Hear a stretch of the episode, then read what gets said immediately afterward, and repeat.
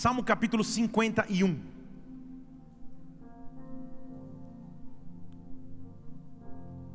Maravilhoso pedido do salmista.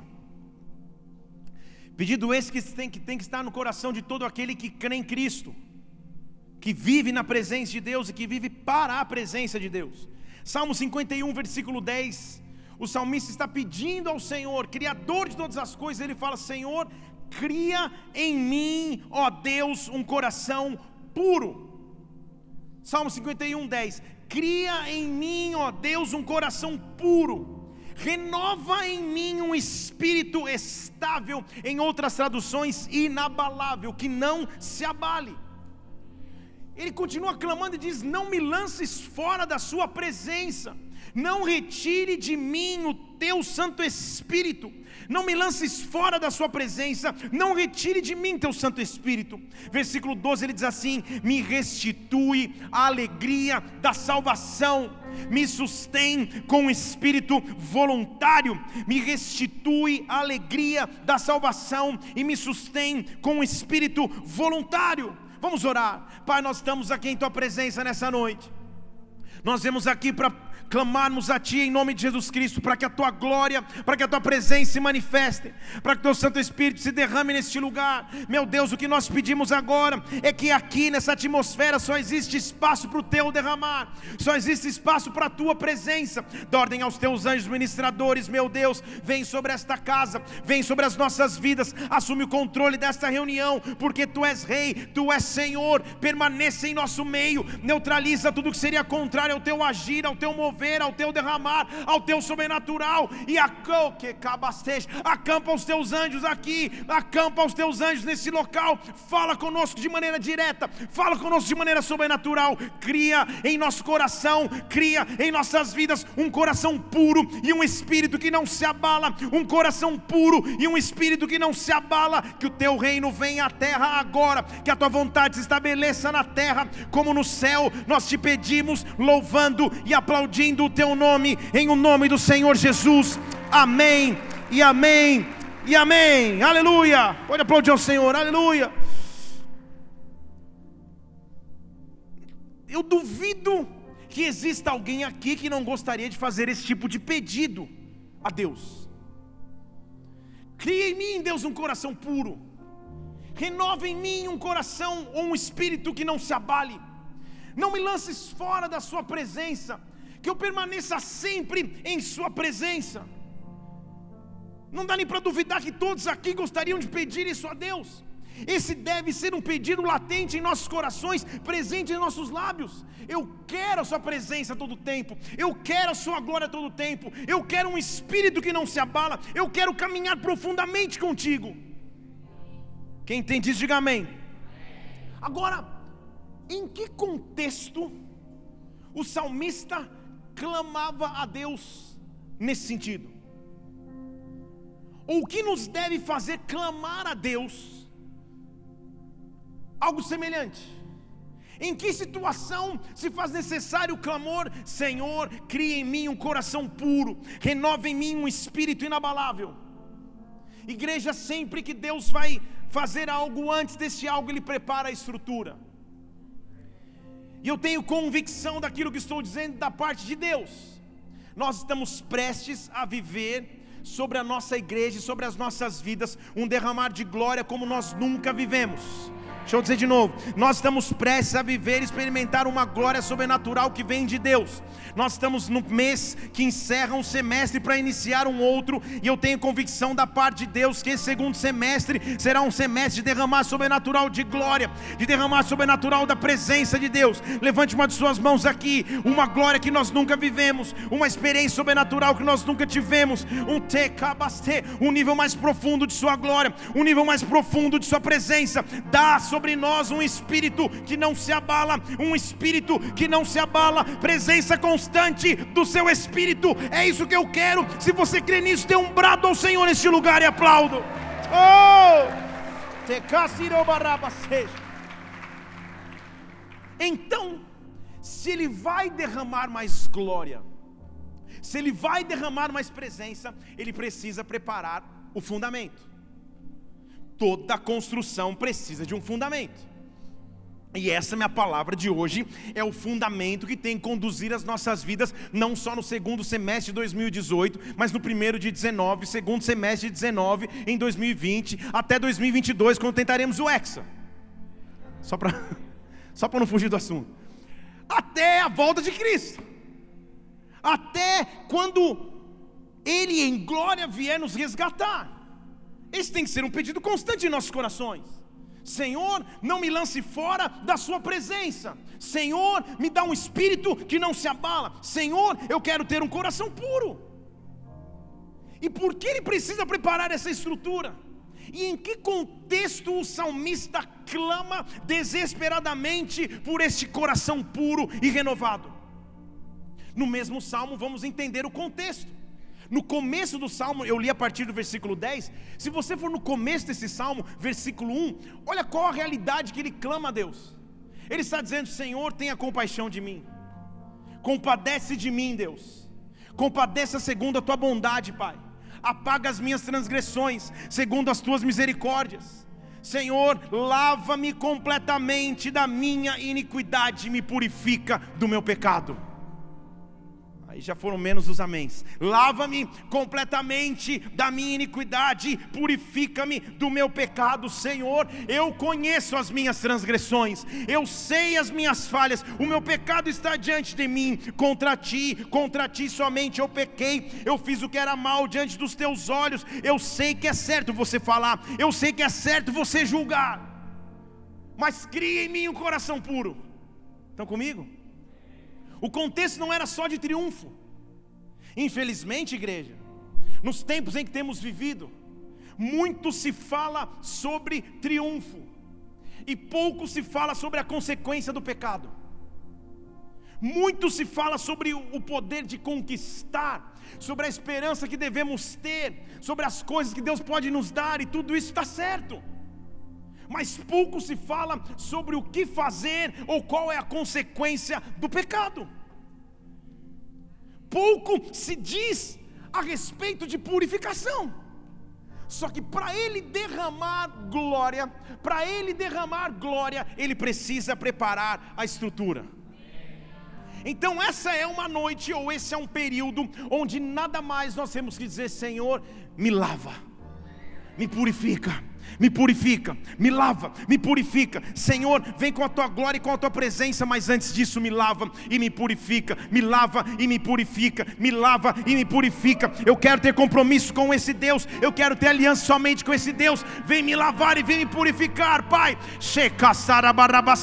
Eu não quero só as bênçãos que o Senhor pode me dar, eu quero ter a vida de intimidade que o Senhor prometeu para comigo. Que tempos são esses que temos vivido? Quais são os tempos, de acordo com a Bíblia, que diz que seriam os tempos nos quais estamos inseridos agora? Em 2 Timóteo capítulo 3, versículo 1, há uma pequena dica de que tempos são esses. Diz assim, 2 Timóteo 3, 1. Deixar você abrir lá.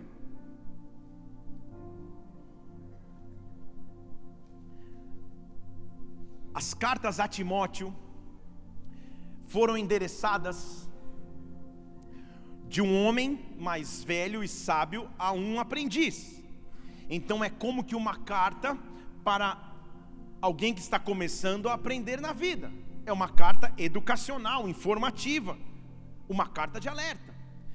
E lá está escrito no texto em 2 Timóteo 3:1, diz assim: "Saiba de algo, nos últimos dias virão tempos penosos. Nos últimos dias os tempos serão difíceis.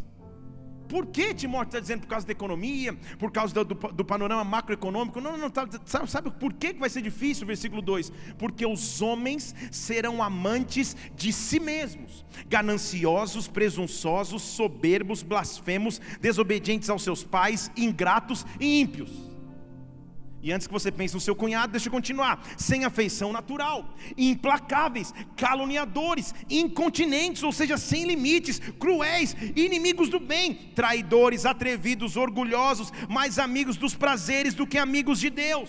Vão ter aparência de piedade, mas vão negar o poder de Deus. Se afasta dessas pessoas. Aleluia! Que Deus tenha misericórdia. Eu sei que o evangelho de triunfo faz muito mais sucesso do que o evangelho de confronto. Mas se somos um corpo, o corpo precisa estar estruturado de maneira equilibrada. Você já foi numa academia e viu aquele cara que parece um picolé, que é grande em cima, mas as pernas são fininhas? Você já viu? Não olha para ninguém, não olha para ninguém agora. Olha para mim. Sabe aquele cara que só se preocupa em malhar os membros superiores e fica com dois cambitinhos embaixo? É um corpo desbalanceado.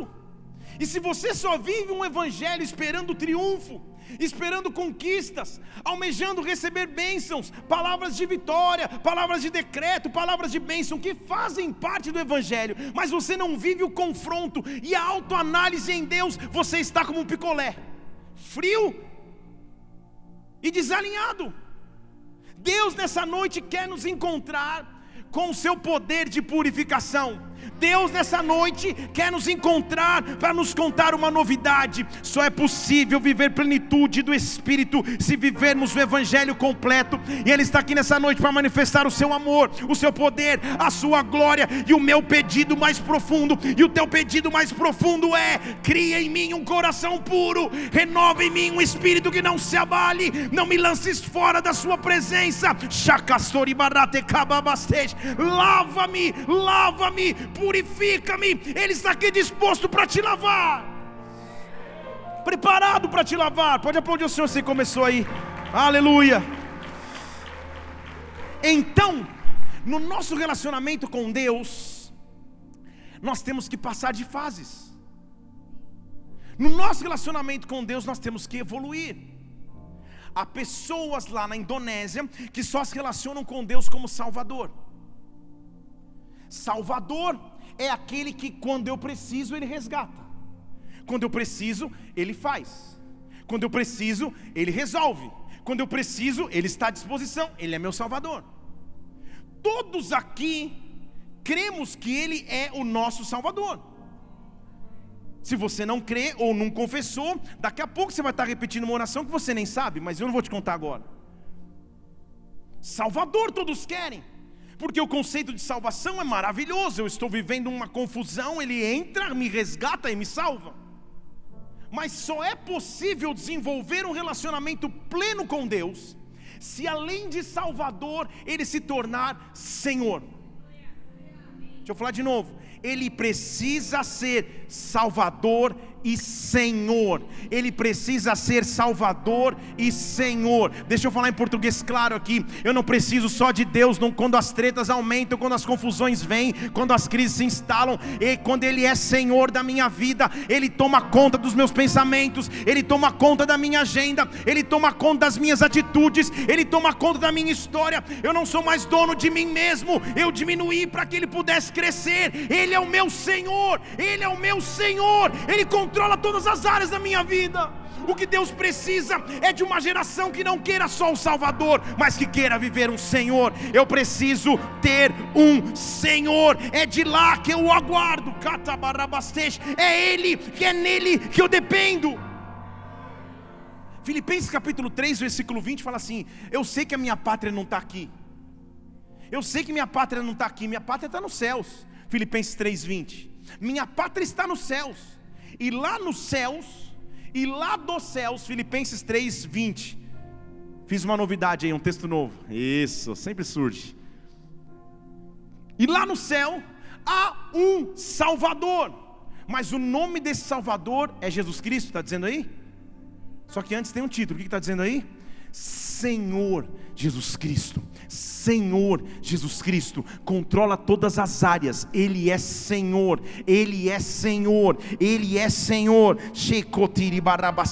Esse Senhor transformará o meu corpo de humilhação de acordo com o corpo de sua glória, segundo o seu poder, até sujeitar a si todas as coisas. O meu e o teu Senhor é dotado de todo poder. Nessa noite eu quero te fazer um convite um convite para se analisar, para ver, Senhor, o que tem roubado a plenitude de Sua presença em minha vida, o que tem roubado a plenitude de Sua glória em minha vida, o que tem derrubado o, a motivação e o ânimo que eu antes tinha, o que tem esfriado a minha fé. Talvez seja eu mesmo com algumas atitudes que se afastam ou que me afastam daquele que deveria ser Senhor, mas nessa noite vem sobre mim com o Teu senhorio, nessa noite vem sobre mim com o Teu senhorio. Eu não quero ter somente um Salvador Salvador que me auxilia nas dificuldades. Eu quero ter um Senhor que controla a minha vida. Eu quero ter um Senhor que controla a minha história. Se é com você que eu estou falando, levante uma de suas mãos aqui. Senhor, controla agora a minha agenda. Senhor, controla agora o meu tempo. Senhor, assume minha carreira com as tuas mãos. Senhor, comanda o meu casamento. Senhor, conduz o meu ministério. Senhor, conduz a minha própria vida. Eu me rendo aos teus pés. Eu me coloco diante de ti nada mais me rouba da porção que eu tenho reservado em Ti, em um nome de Jesus Cristo. Vem nesta noite e se manifesta como Senhor, em um nome de Jesus Cristo. Dê um brado a Ele e aplauda neste lugar, e aplauda neste lugar, e aplauda neste lugar. Oh! O salmista está dizendo assim: Senhor, eu sei que eu errei, eu sei que eu tenho erros, mas meu pedido é: cria um coração puro. Criador de todas as coisas, faz algo novo. Criador de todas as coisas, faz algo sobrenatural. Criador de todas as coisas, vem e manifesta a tua glória.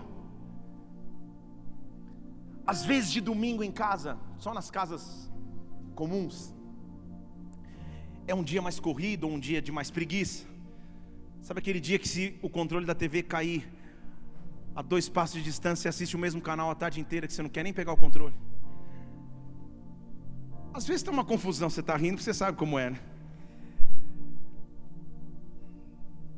A meia está em cima da cadeira da sala, a calça jeans está em cima do sofá, uma camiseta está ali jogada no meio do caminho, está um pouco bagunçado. Imagine se no meio dessa atividade intensa do domingo à tarde, tocasse o interfone da sua casa. Não sei qual barulho do teu interfone. Tiriri, sei lá. E o porteiro dissesse: Os pastores Felipe e Mila vieram fazer uma visita. Agora o irmão diz: Misericórdia mesmo. Imagine qual seria a sua reação. A minha em casa seria a primeira de desespero de juntar tudo o que eu tenho solto em algum lugar e jogar num cômodo, jogar num guarda-roupa, jogar num baú. E tem uma irmã fazendo assim, ó. É, Deus sabe, Deus é, vejo que és profeta. E eu chegaria, aparentemente a casa estaria arrumada, os filhos penteados. Você se viraria para a esposa e falar: Amor, por favor, pegue um açúcar para o pastor. O seu filho falaria: Quem é esse homem?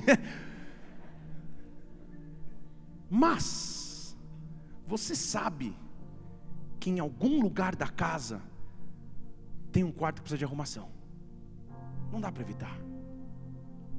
Quando o Salvador se torna Senhor, ele entra na casa para invadir aquele quarto, o quartinho da bagunça. E é nesse quartinho da bagunça que ele quer gastar alguns dias contigo. Porque ele está dizendo: eu posso resolver essa questão, eu posso acabar com essa frieza, eu posso acabar com essa solidão, eu posso acabar com essa prática que você pensa ser escravo, eu posso, porque eu vou te purificar e limpar. Eu quero ser senhor da sua história, eu quero ser senhor da sua vida. Eu vim não para para acusar, mas eu vim para resgatar, eu vim para limpar, eu vim para purificar. Cria em mim um coração puro. É o quarto sujo, é o quarto que ninguém tem acesso, é o quarto do escondido que ele quer tocar nessa nessa noite. É por isso que o apóstolo Paulo dizia ao ministrar a Santa Ceia, lembrando das, frases de, das frases de Cristo, ele falava assim: Olha, cada um aqui tem o poder de se autoanalisar. Ele estava dizendo: Você não precisa ser analisado por ninguém, mas, quando vier cear, 1 Coríntios 11, 28, ele diz assim: ó, Examine-se o homem a si mesmo. Se examine. Examine-se o homem a si mesmo. antes de mostrar sua aliança com o Pai. Porque se você comer, eu estou falando de 2 Coríntios 11, 28, perfeito. Examine-se o homem a si mesmo, para que possa comer o pão e beber do cálice. Se você comer o pão e beber indignamente, você vai estar bebendo para a sua própria condenação. É por isso, versículo 30, que há entre vocês muitos fracos e enfermos, e muitos que estão adormecidos, estão achando que estão vivos, mas estão dormindo, estão arrastando um dia após o outro. Ele diz: é por isso que falta uma autoanálise. É noite fazer um pedido ao próprio Deus, como o salmista fez. No Salmo 139 ele diz assim: Senhor, o Senhor me sonda, o Senhor me conhece, me sonda, Deus me conhece. O Senhor conhece quando eu me sento, o Senhor conhece quando eu me levanto. Salmo 139, versículo 2. De longe o Senhor já sabe o que eu estou pensando. Antes, versículo 3. Isso. Pode pôr o 2 lá. O Senhor conhece meu sentar meu levantar. De longe o Senhor entende meu pensamento.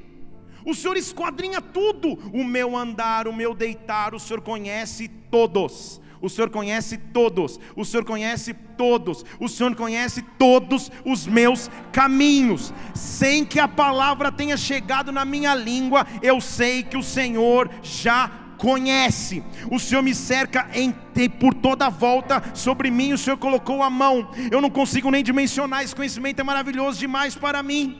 Eu não posso atingir esse conhecimento. Para onde eu vou fugir do seu espírito? Para onde eu vou fugir da sua presença? Se eu for ao mais alto céu, o Senhor está ali. Se eu for no mais profundo e no céu fizer a minha cama, o Senhor também estará ali. Se eu tomar as asas da alva, que é sair voando por aí, se eu for habitar na extremidade do mar, ainda ali a tua mão vai me guiar a tua destra vai me suster. Então ele diz no versículo 23: Sonda-me, sonda-me, Deus, conhece o meu coração versículo 23: Conhece os meus pensamentos, vê se há em mim algum caminho mau e me guia por um caminho eterno. Vê se eu estou fazendo algo que me rouba da Sua presença e me guia por um caminho eterno. Vê se eu estou vivendo de alguma maneira que afaste a Sua presença de sobre a minha vida e me guia por um caminho eterno. Senhor, nesta noite, a começar em mim, vem sobre nós para preparar a estrutura para a glória, vem sobre nós para preparar a estrutura para a Sua presença. Mas checa a nossa vida, Pai, checa as nossas atitudes, checa a nossa busca ou ausência de busca, checa os momentos que deveríamos ler a palavra e não lemos, checa os momentos que deveríamos orar e não oramos, checa os momentos que estamos distantes de Ti e nos conduz por um caminho eterno. Dê um brado ao Senhor e adore-o. Oh! Oh! Hashtag eu não quero ser picolé. Eu não quero estar malhado só de uma área. Cheio de promessa, triunfo, conquista, chave daquilo, chave daquilo, que é ótimo. Eu quero estar malhado em equilíbrio. Estão comigo aqui ou não? Eu quero dizer, Senhor, se tem algo que está roubando a tua presença, e isso sou eu, vem sondar meu coração. Vem sondar meu coração. Se o salmista pediu isso, eu estou falando do salmista, homem segundo o coração de Deus. Se o salmista pediu isso, eu tenho que fazer isso todos os dias da minha vida. Senhor, vê se há em mim algum caminho mau e me guia por um caminho que é eterno. Vê se há em mim algum caminho mau e me guia pelo caminho eterno. Eu quero entrar num tempo de busca, de, de exame, de investigação, de exploração. Busque, examine, investigue e explore. Se há alguma coisa que eu tenho que ser transformado em Deus, eu estou disposto porque Tu és Senhor.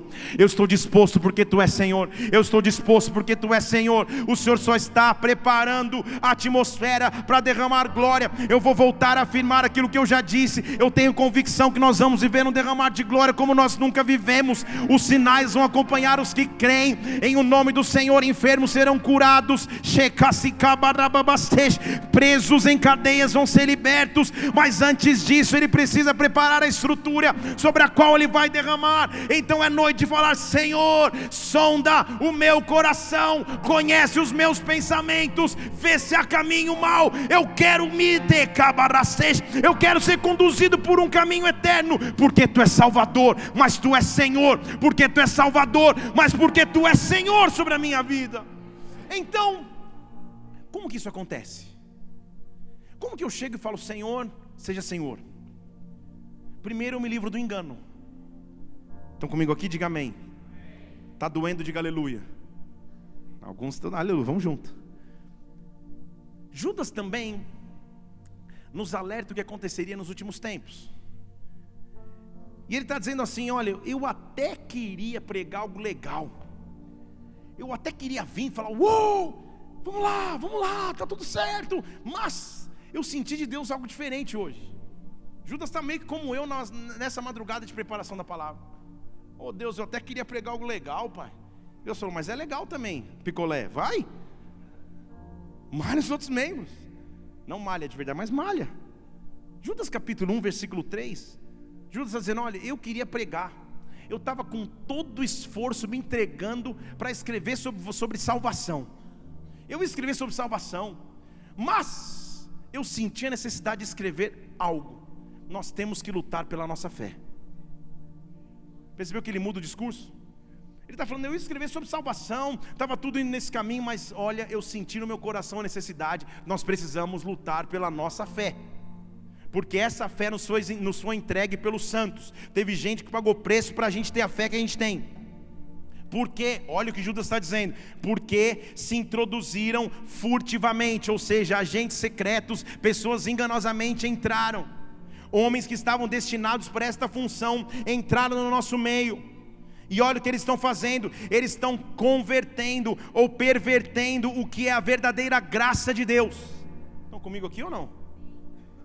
Eles estão misturando o que é a verdadeira graça de Deus, e estão negando que só tem um que é Senhor, soberano, Jesus Cristo. Estão comigo aqui, igreja? Não parece os tempos que temos vivido? Uns furtivamente entraram em nosso meio e estão mudando um pouco o que é a graça. Vê comigo se não é um discurso que algumas pessoas têm vivido. De que a graça é o meu salvo-conduto para fazer tudo. Que a graça já me liberou de tudo. Discurso como, ah, Deus sabe as minhas necessidades, Deus sabe o quanto eu amo, mas a graça dele me cobre. Ah, eu posso estar preso nos laços do adultério, eu posso estar em vias de adulterar, mas a graça de Deus me cobre, o sangue de Jesus Cristo me cobre. Ah, não tem problema se eu sonegar os meus impostos. Deus sabe como é difícil viver nessa nação. A graça de Deus me cobre. Ah, não há problema em acessar os sites que eu acesso de madrugada quando ninguém vê. A graça de Deus me cobre. Judas está dizendo: enganosamente alguns entraram e estão dissimulando a graça. Estão comigo ou não? Ele está dizendo: olha, meu sermão ia ser sobre outra coisa, a gente ia falar sobre salvação, tudo ótimo, mas calma aí, eu estou sentindo necessidade, nós temos que lutar pela nossa fé.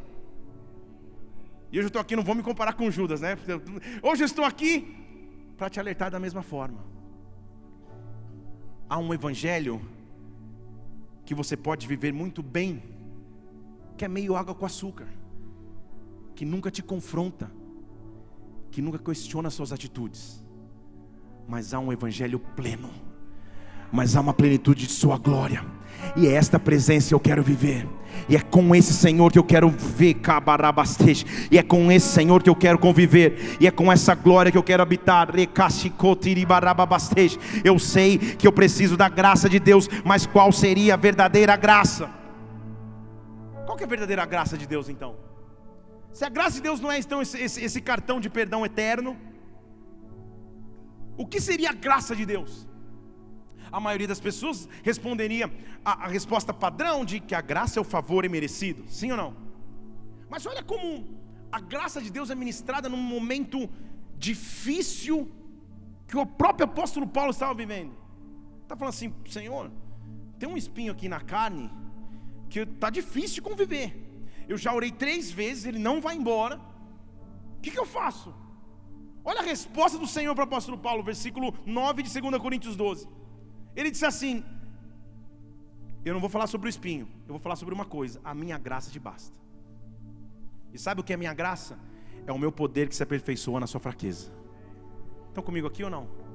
Sabe o que é a minha graça? É o meu poder que se aperfeiçoa na tua fraqueza. Sabe o que é a graça? É o poder que se aperfeiçoa na fraqueza. Deixa eu falar de novo. Sabe o que é a graça? É o poder que se aperfeiçoa na fraqueza. porque de boa vontade me gloriarei nas minhas fraquezas, para que no final, depois que eu tiver resistido, repouse sobre mim o poder de Cristo. O que Deus está fazendo é preparando uma atmosfera, uma pista de pouso para a glória. Deus está se preparando para usar uma geração de pessoas que vão pregar o Evangelho onde estiverem, que vão manifestar a glória dele por onde andarem, pessoas que vão entrar em hospitais para fazer visitas e curas acontecerão, pessoas que vão ver milagres sobrenaturais da parte de Deus em todas as áreas de sua vida, mas para isso ele precisa ser Senhor, para isso ele precisa ser Senhor. O que é a verdadeira graça? É o poder que se aperfeiçoa na fraqueza. O que, que é isso? Graça é a palavra grega caris, ou charis, que sim significa favor imerecido, sim, mas também significa, presta atenção, o poder que me impulsiona para exercer as virtudes cristãs. Deixa eu falar de novo, graça no original é o poder que me impulsiona a viver as virtudes cristãs. Então, talvez estejamos usando a graça de maneira errada. A graça não é para que, oh Senhor, já que eu caí, a tua graça me basta. Não, não, não. A graça está na outra ponta do processo. Eu não vou cair porque eu tenho a tua graça. Estão comigo? Este poder me capacita para viver de maneira plena com Ele. Senhor, me perdoa porque eu tenho sido ausente na vida de oração e, oh meu Deus, tenho sido ausente na leitura da palavra, mas o Senhor me conhece, a tua graça me basta. Não, não, não, não, Senhor, porque eu tenho a tua graça, me ensina a te buscar, porque eu tenho a tua graça, me ensina a te adorar, porque eu tenho a tua graça, me ensina a viver intimidade com Deus. Deus se só derramará do seu pleno poder sobre aqueles que entendem o que é a sua graça, sobre aqueles que, mesmo em fraqueza, vivem o poder de Deus. O que eu estou dizendo é que nesta noite as cadeias estão sendo quebradas, os guilhões estão sendo moídos. Deus está aqui neste lugar. Há um poder de Deus manifesto nesta casa, e Ele está acordando homens novamente para a sua chamada, acordando mulheres novamente para a sua chamada, acordando da apostasia, da frieza, do que te afastava de Deus. A minha graça te basta, o meu poder vai se aperfeiçoar sobre ti neste momento de fraqueza. Receba da verdadeira e genuína graça de Deus. Dê um brado ao Senhor e adore neste local e adore. Oh!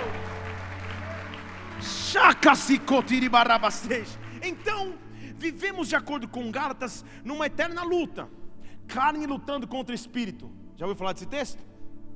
Carne militando contra o espírito. Em outros termos, é como se você vivesse numa nova natureza, lutando contra uma antiga natureza. Você sabe o que eu estou falando? Porque a Bíblia diz isso em Romanos 6, 5. A Bíblia fala assim: olha, se nós fomos unidos a Ele, e nós fomos, na semelhança da Sua morte, agora nós vamos ressuscitar. Então ele está dizendo: só pode existir ressurreição se houver morte. Estão aqui?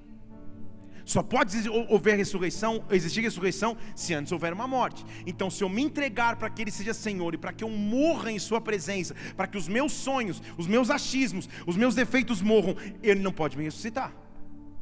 Ele está dizendo: se você se manifestou com Ele na morte, agora você vai ressuscitar com Ele. Saiba de algo, versículo 6: o nosso homem velho foi crucificado com ele o nosso homem velho foi crucificado com ele, para que o corpo do pecado fosse desfeito. Agora você não serve mais ao pecado, agora você não serve mais ao pecado. Sabe o que eu estou dizendo aqui? A mim pouco interessa o que aconteceu com o teu passado, o que você fez ou deixou de fazer, quem você traiu ou deixou de trair, o que você roubou ou deixou de roubar. Pouco interessa quem você foi, o que interessa para mim é quem você vai ser em Deus, quem você vai ser em Deus.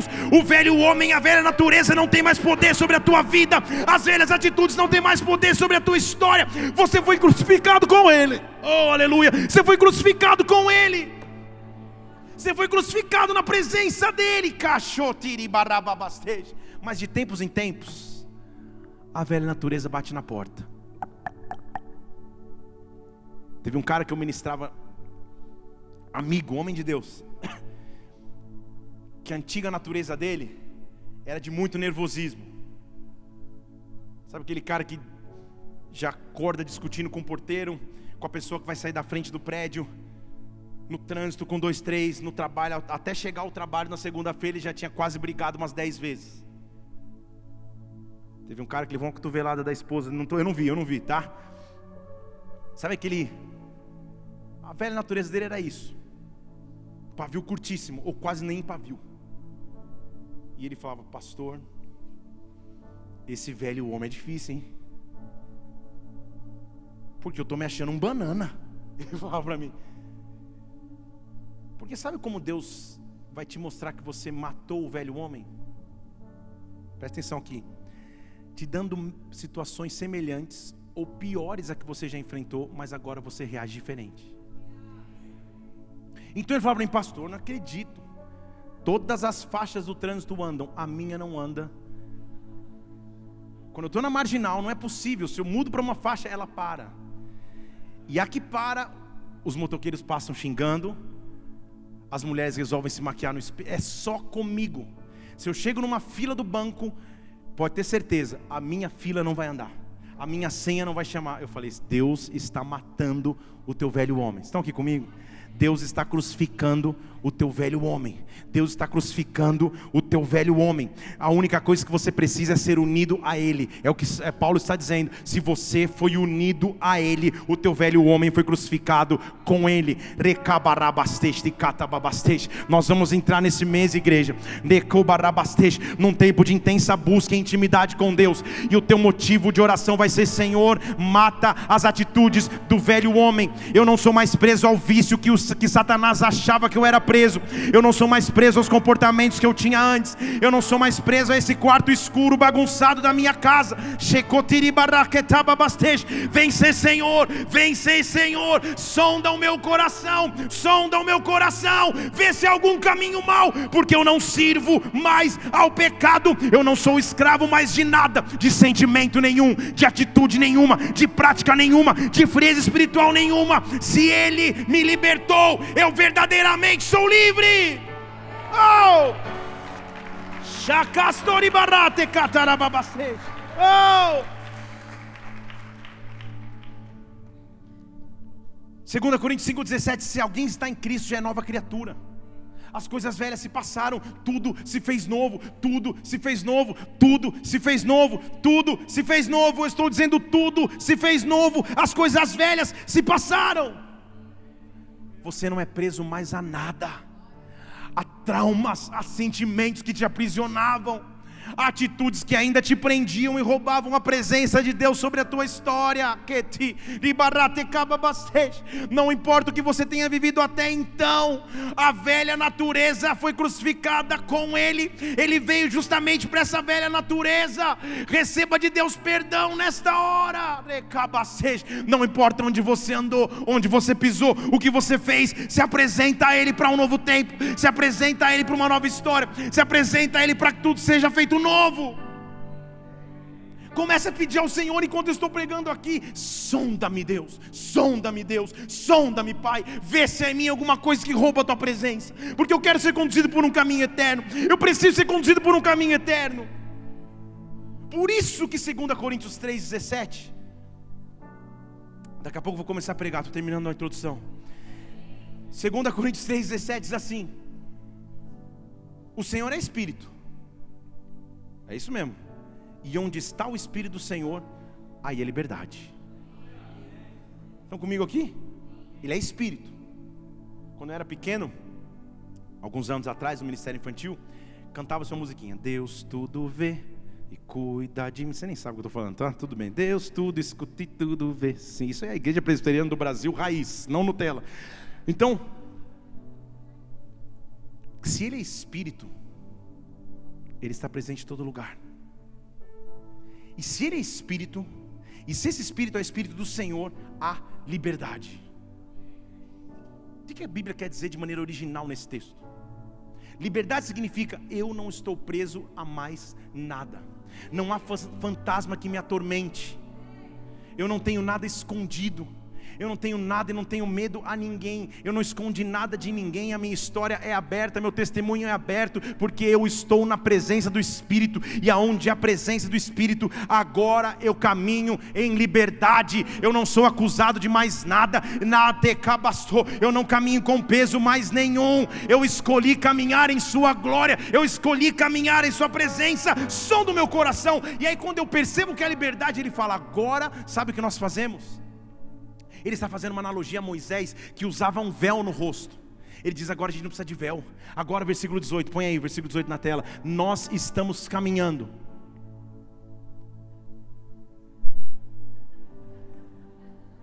Nós continuamos caminhando. E caminhando vamos, já quase cansando, mas o versículo 18 diz: Nós estamos, isso, aleluia, com o rosto descoberto, não há mais véu, nada mais está escondido, e quando nós descobrimos o nosso rosto, agora ele reflete como um espelho a glória do Senhor, a glória do Senhor, e aí nós estamos sendo transformados de glória em glória, cada vez mais parecidos com o Espírito do Senhor, cada vez mais semelhantes à presença de Deus, recabasteja o caminhar com Deus é um avanço de glória em glória, não é um retrocesso. Então deixa eu te dizer, se você há anos luta com as mesmas defeitos de caráter, com as mesmas falhas, é um cai levanta, é um cai levanta, é um cai levanta, talvez ele não seja senhor dessa área ainda. Estão aqui ou não? Talvez ele não seja senhor dessa área ainda. Porque se eu apresento a ele como senhor, Toma controle desta área assuma e faça o que eu não possa fazer, confronta se necessário for, muda se necessário for, me constrange se necessário for, mas me transforma. Agora eu começo a caminhar de glória em glória. Agora eu começo a caminhar de glória em glória. A gente só lembra do glória e glória, vitória em vitória, mas eu começo a caminhar de glória em glória. E a cada dia eu fico mais parecido com Ele. Eu fico um espelho de Sua glória. As pessoas olham e falam: O que está acontecendo com a sua pregação? O que está acontecendo com as suas palavras? O que está acontecendo com as suas atitudes? Você está mudando, você está sendo transformado transformado de glória em glória. O que eu estou dizendo é que quando você chegar no teu ambiente de trabalho, as pessoas vão sentir a presença de Deus. E quando você chegar na tua casa, as pessoas vão sentir a glória de Deus. Oh, quando você se manifesta e Ele se torna Senhor, você passa a ser um espelho de Sua glória. Dê um brado ao Senhor e aplauda nesse lugar. Oh!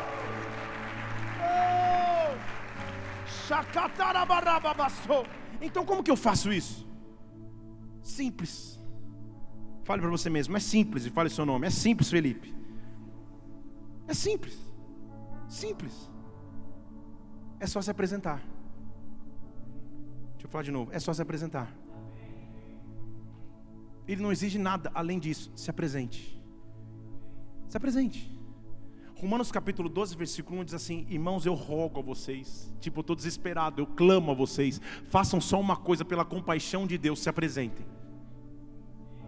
Pela compaixão de Deus, se apresentem. E apresente o corpo como um sacrifício. Senhor, faz comigo o que o Senhor quiser. E esse sacrifício vai ser santo e agradável a Deus. Esse é um culto com entendimento. Esse é um culto inteligente. Esse é um culto racional. Vocês estão comigo? Não é uma encenação, eu não vim vivendo uma vida aqui outra lá, outra aqui outra colar. Eu me apresento como sacrifício. Eu me apresento como sacrifício. Vem se tornar Senhor da minha vida. Vem se tornar Senhor. Vem se ter cabarabastete. Eu me entrego a Ti para que haja ressurreição. Antes tem que existir morte. Sabe quem clama isso? O mesmo que não é um cara que está num pedestal elevado acima de todos, com uma auréola na cabeça, só falando réis mortais, se apresenta como sacrifício. Não. É o mesmo cara que alguns capítulos antes falou assim: Ó, eu estou perdendo a guerra, hein? Está ficando difícil. Romanos 7, versículo 18, ele está falando assim: Olha, acabei de descobrir, na minha carne não tem bem nenhum. Não dá. Com efeito, eu quero até fazer bem, mas eu não consigo mais realizar. Eu não faço mais o bem que eu quero. O mal que eu não quero, eu estou praticando. É o mesmo cara que escreveu aquilo. Ele está falando: olha, cheguei a uma conclusão.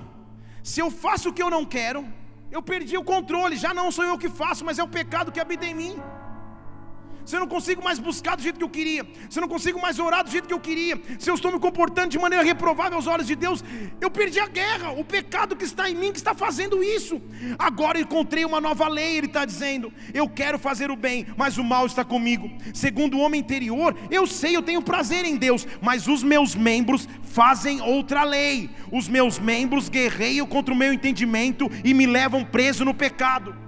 Versículo 24: Miserável homem que eu sou, quem me livrará do corpo desta morte? Tipo o episódio Chapolin Colorado. Como foi lembrar isso? Ó, oh, e agora? Quem poderá me defender? Só os que tiverem infâncias riram junto comigo. Os que nem sabem o que eu estou falando. Esses dias eu fui contar para minha filha, todo feliz, sobre um filme chamado De Volta para o Futuro. Ela olhou para mim como se falasse: tipo, quem que é esse dinossauro? E eu falei: vou achar esse filme no Netflix. E achei o filme, a gente assistiu De Volta para o Futuro 2. E para minha surpresa, eu vi que o futuro era o ano de 2015.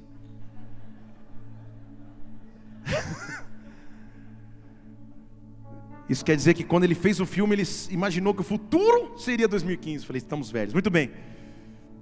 Voltando, que não tem nada a ver com a pregação isso. Paulo está dizendo assim: olha, quem me livrará disso? Estou perdendo a batalha, estou perdendo a guerra, o que está acontecendo comigo? Agora eu achei a resposta. Deixa eu falar para alguém dizer aleluia. Agora eu achei a resposta versículo 1 de Romanos 8, a continuação do texto, depois que ele tem desespero, Senhor, quem que vai me livrar disso? Ele fala assim: Eu descobri que não há condenação se você estiver aliançado com Cristo Jesus. Se você estiver vivendo em Cristo Jesus, esse peso do pecado não me alcança mais, esse peso da morte não me alcança mais. Então o que eu vou fazer é correr em Sua direção, me apresentar a Ele como sacrifício, abraçar a cruz de Cristo Cristo, porque Ele vai me transformar, Ele vai me renovar. Deus está aqui nessa noite oferecendo oportunidade de limpeza e purificação, de aliança nova. Olhe para todas as áreas de sua vida e aonde você precisa de aliança nova com Deus. É maravilhoso esperar um derramar de Sua glória. É maravilhoso esperar derramar de Sua presença que vai acontecer. Como você nunca viveu na sua vida. Mas antes eu preciso me apresentar como sacrifício vivo. Antes eu preciso dizer: Senhor, vem, sonda-me, sonda-me, sonda-me, sonda-me. O que acontece depois do sacrifício? Você leu lá comigo que ele diz que em Cristo nós vivemos de glória em glória, refletindo a sua imagem como um, como um. A resposta é espelho. Refletindo a sua imagem como um, como um isso, igreja, maravilhoso. Como um espelho. Então, como um espelho, eu reflito a glória de Deus. Como um espelho. Igreja, espelho é espelho. Minha esposa fez a besteira de numa viagem comprar um espelho 15 vezes de aumento. É tipo televisão QLED ao vivo. Esconde, não esconde nada. Pede galinha, pede papagaio, pede de tudo que você tiver. Cravos, espinhas e afins. Espelho é espelho. Espelho mostra a realidade. Você pode até achar que é cabeludo. O espelho 15 vezes mais vai te trazer para a terra. Ele está dizendo a comparação com a glória de Deus é um espelho. O espelho mostra a realidade. E é nesta glória que eu quero viver. Estão comigo? O símbolo que mostra que Ele é Senhor é um modelo bíblico. A Bíblia foi escrita de, em, em formas de sombras e tipos. Deixa eu explicar o que eu estou dizendo. O Antigo Testamento é uma tipologia, é uma sombra daquilo que nós viveríamos no Novo Testamento. Tudo bem? Então, muitas coisas do Antigo Testamento servem como padrão e como referência do que acontece agora, não mais de maneira física, mas espiritual. E um dos maiores exemplos de presença manifesta de Deus na terra no Antigo Testamento era o tabernáculo. Naquela época, o Espírito Santo não havia se derramado sobre toda a carne, sobre todo aquele que cresce em Jesus Cristo. Então, esporadicamente o Espírito Santo se manifestava. E o local de escolha dessa manifestação era o tabernáculo, uma tenda no meio do deserto. Tudo bem? O tabernáculo era dividido em três. E hoje só vai dar tempo de falar sobre um. Nós vamos continuar falando sobre a presença e o tabernáculo nos cultos de julho. Diga aleluia. Então ele era dividido em átrio externo, santo lugar e santíssimo lugar. Átrio externo era meio que o pátio de fora. Antes de entrar na tenda principal, era um, era um átrio, um local, um saguão que preparava para se entrar. Tudo bem? E cada um desses locais tinha mobílias específicas. No átrio externo, tinha duas mobílias que chamavam muita atenção. A primeira se chamava altar de sacrifício, que representa como nós devemos entrar em Sua presença, que é tudo aquilo que eu estou pregando hoje, que é tudo aquilo que o apóstolo Paulo disse em Romanos 12. Então, no átrio externo, naquela época, traziam-se animais e se ofereciam animais inteiros no altar de sacrifício, e o fogo queimava tudo. O fogo queimava a pele do animal, o fogo queimava o pelo do animal, o fogo queimava a carne do animal, o fogo consumia os órgãos do animal, o fogo consumia os ossos do animal. O fogo, por último, porque era o local mais duro de se acessar, consumia o crânio. E tudo tem uma simbologia que não dá tempo de pregar hoje. Agora é hora você falava, ah, só para eu continuar pregando sobre isso. E tudo tem uma simbologia que não dá tempo de pregar hoje, igreja. Com tamanha insistência, continuarei então. Então, pele e carne fala daquilo que é externo, que é fácil de renunciar. Ossos diz respeito à estrutura, já é mais duro, já é mais difícil. Mas crânio diz respeito a pensamento, a cultura, a forma de se comportar. Mas tudo tem que ser apresentado no altar. Estão comigo? Agora, era literalmente uma carnificina. Ao se apresentar um animal para o sacrifício, o sacerdote que trazia o animal para se sacrificar ficava completamente sujo. Primeiro que subjugar um animal para trazê-lo para o sacrifício já não era tão uma das missões mais fáceis. Ao trazer, amarrá-lo, prepará-lo para o sacrifício, cortar um animal para o sacrifício, dividir as partes para o sacrifício, ele se sujava. Estão comigo ou não? Depois de estar sujo, porque sacrificar suja, porque quando eu sacrifico vem sujeira. Sabe o que tinha no ato externo? Uma pia. Deixa eu falar de novo, uma pia.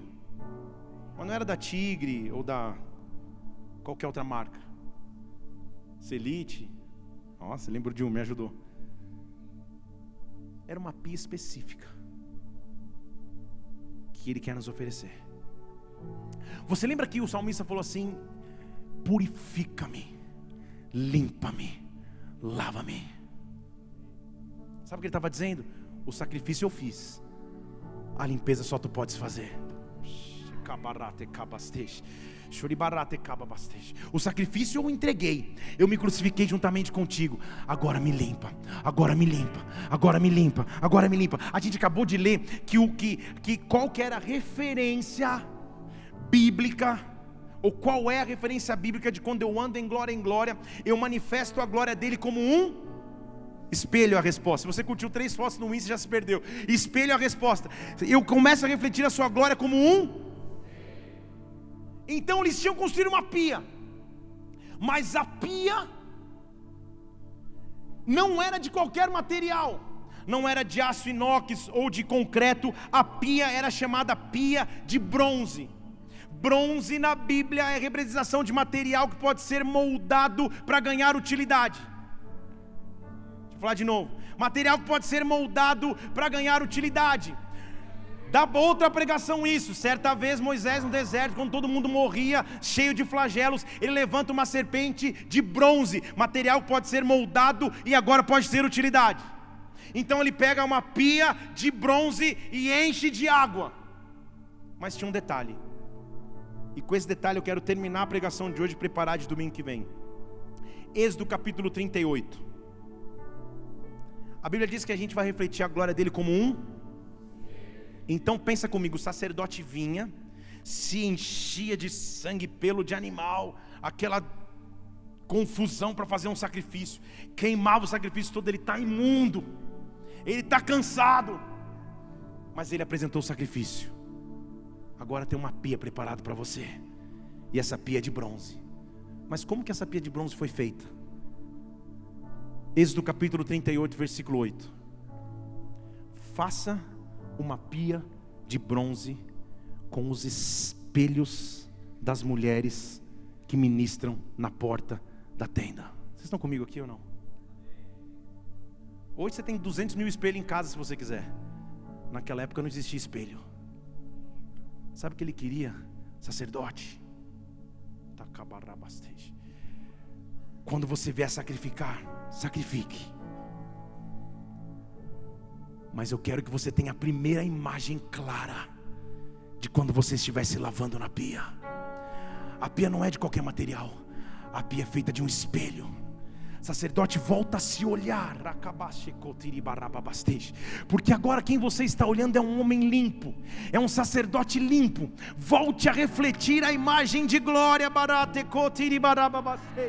Construa pia de espelhos, construa uma pia de espelhos das mulheres que ministram. Junta a mulherada fala: mulherada, chega de Avon, chega de Mary Kay, chega de maquiagem, dá os espelhos aqui, vamos fazer outra utilidade. O espelho agora vai refletir a glória do sacrifício.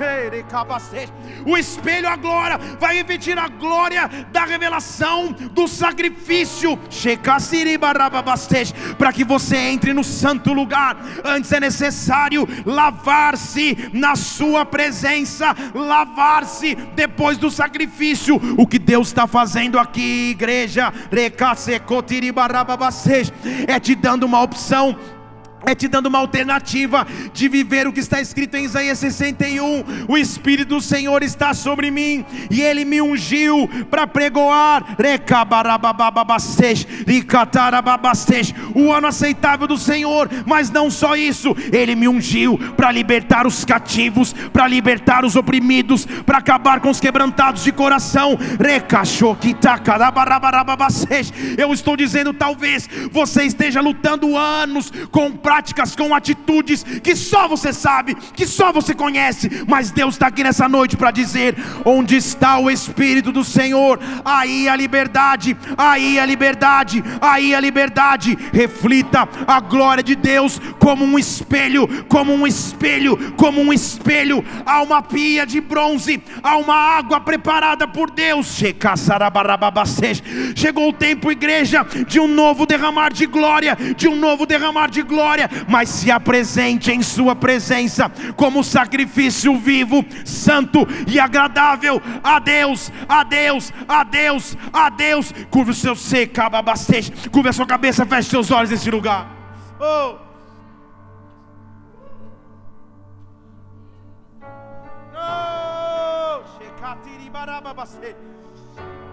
Eu tenho convicção que nós vamos viver um derramar de glória como nunca vivemos.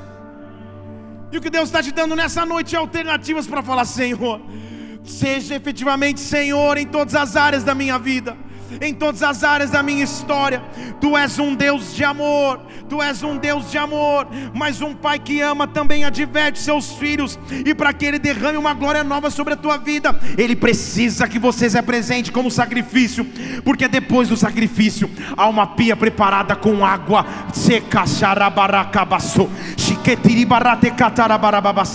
Oh, Nós vamos começar a adorar a Deus agora. E você conhece a tua própria história. Você sabe com aquilo que você luta todos os dias. Quais são as friezas, quais são os cansaços, quais são as práticas, quais são as atitudes que você sabe que ferem o coração de Deus. E nesta noite Ele está aqui para se apresentar em amor. Ele está aqui para se apresentar como um Deus de poder que pode transformar a tua vida por completo e que vai derramar glória, e que vai derramar glória, e que vai derramar glória. Nós vamos começar a adorar a Deus aqui. Levante-se no seu lugar, levante suas duas mãos e comece a adorá-lo. Comece a adorá-lo, porque o Rei dos Reis está aqui, porque o Senhor do Senhor está aqui neste lugar. Oh,